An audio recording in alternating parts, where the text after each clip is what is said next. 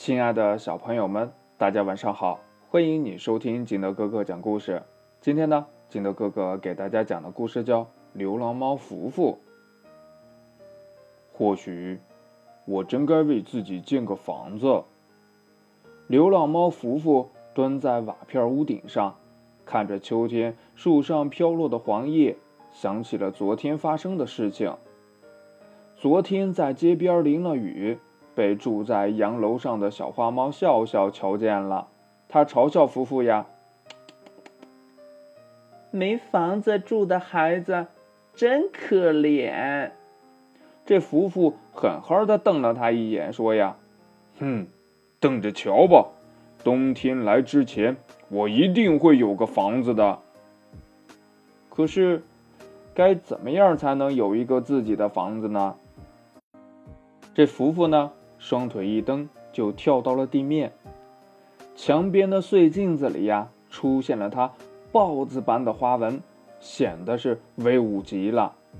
他突然感到一个声音经过嗓子眼儿，滑到了舌头尖儿，喵！他叫了出来，可似乎哪里不太对劲儿呀。明明我想发出的是豹子的声音，怎么？他再次看看镜子里边的自己，瘦削的脸，大大的耳朵，鼻子尖儿还有一个伤疤，那是他抢吃的时候呀，被别的猫给抓的。这时候呀，树上的小鸟笑了：“福福，你又在做白日梦呢？你是流浪猫，不是威武的豹子。”这福福生气的挥了挥爪子。小鸟呀，就飞到了更高的枝头上。不跟你说了，我去上班了。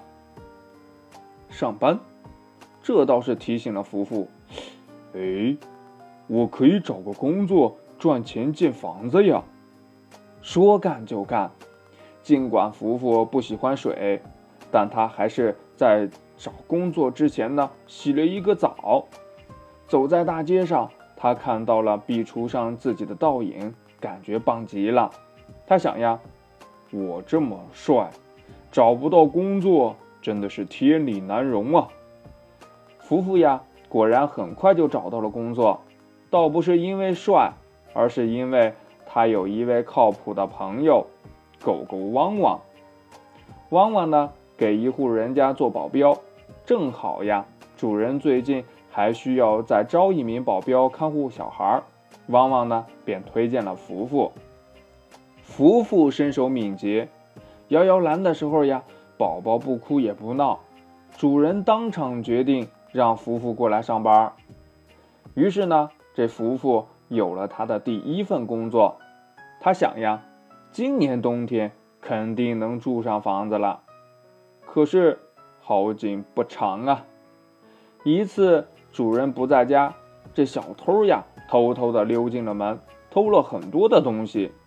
在阁楼上哄孩子的福福听到了声响，出来一看，是个陌生人，吓得呀一蹦三尺高，赶紧躲到了床底。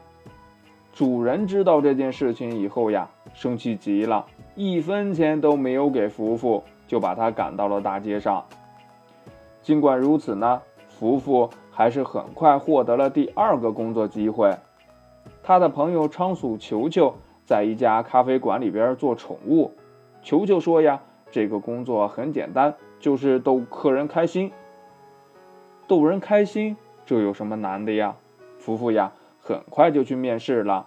他见到老板以后呢，不断发出了呼噜声，还时不时的蹭蹭老板。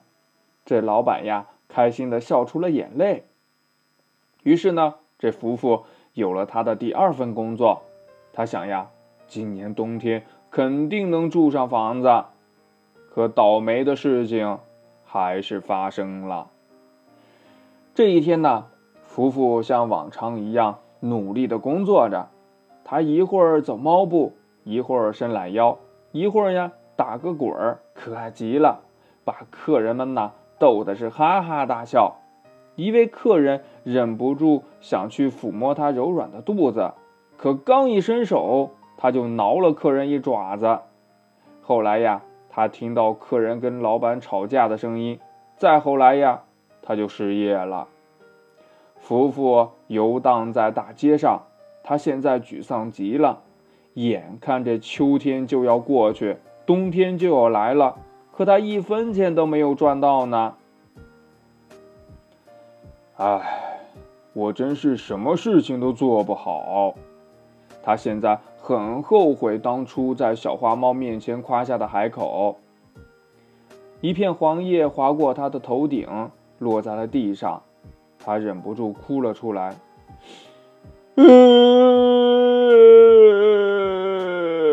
这个冬天，我住不了房子了。这时候呀，一个小男孩蹲下来望着他。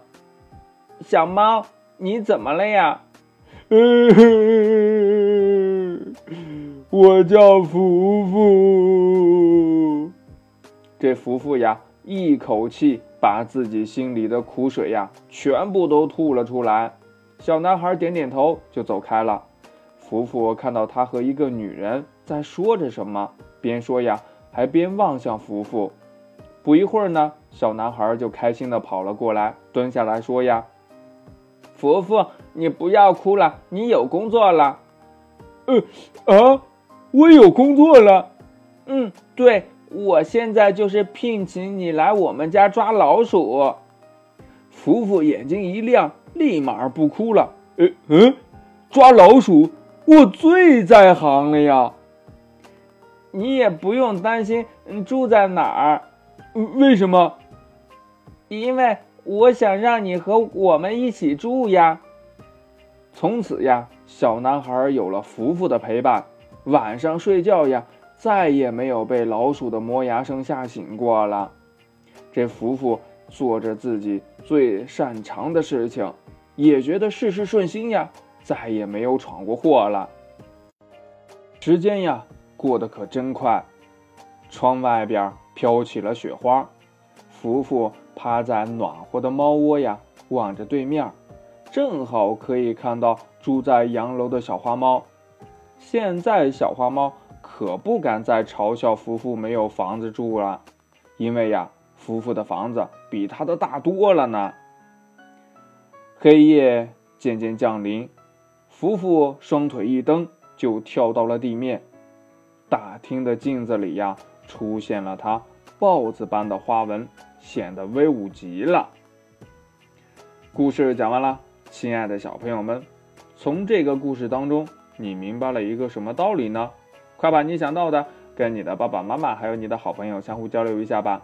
喜欢听金德哥哥讲故事的，欢迎你下载喜马拉雅，关注金德哥哥。同样的，你也可以添加我的个人微信号码幺三三三零五七八五六八来关注我故事的更新。